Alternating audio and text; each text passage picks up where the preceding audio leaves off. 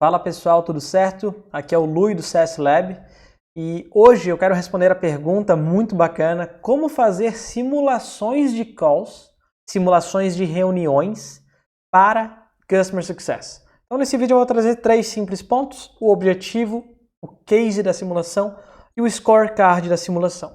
São três pontos que eu quero trazer para vocês.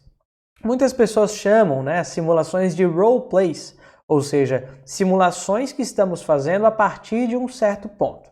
Por isso eu começo com o primeiro dos três pontos. Qual é o objetivo dessa simulação? É para fazer dentro de um processo seletivo? É para fazer com um novato que acabou de entrar no time, ele vai fazer simulações das reuniões, das calls de onboarding ou de ongoing?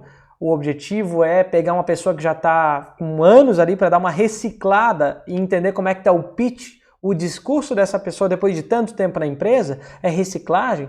Então, o primeiro ponto é o objetivo dessa simulação. Isso tem que ficar muito claro, realmente, certo? Se você vai pegar a primeira call, a primeira reunião, como é que vai ser, como é que não vai ser.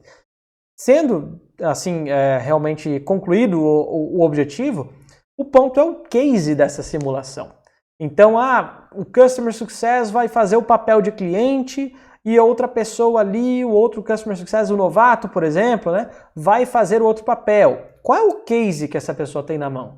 Ah, ela tem uma historinha, você vai falar com a empresa XYZ, essa empresa tem tantos anos, ela está passando por X dificuldades, ou não. Ou realmente a pessoa vai ter que descobrir as dificuldades ao longo da call. Eu não vou dar de bandeja no case que eu vou escrever para a pessoa estar tá lendo ali, para a pessoa que vai fazer a simulação ela se preparar. Mas é legal ter um case bacana para que essa pessoa consiga guiar realmente essa reunião. E muitas vezes eu vi simulações em Customer Success sem cases criados, às vezes fica um negócio meio vago, não tem empresa, não tem nome essa empresa, fica um negócio meio irreal, sendo que na hora H, essa pessoa vai ter que falar no nome da empresa, vai ter que saber, sei lá, o cargo, o setor, a pessoa que ela está falando né, ao longo do caminho.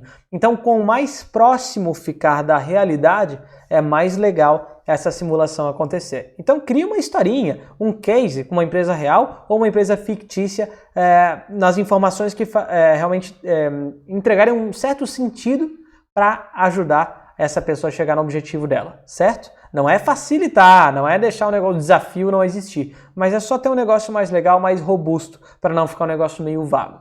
E para acabar, o scorecard para avaliação. O que é um scorecard? A gente poderia pegar como um card que você consegue dar notas, scores, a partir do que essa pessoa passa. Por exemplo, vamos pensar que são três elementos que você vai avaliar, né, como avaliador, ou até uma terceira pessoa vai avaliar, por exemplo. A comunicação, a clareza na comunicação, a clareza na explicação do produto e introdução, quebra o gelo, rapport, como a gente fala, e conclusão de uma call de uma maneira bacana. Exemplo, né? Dando um exemplo bem bem, bem simples aqui. Esses três são os pontos. E cada um deles vai valer, por exemplo, dois pontos, certo? Dois pontos cada um deles.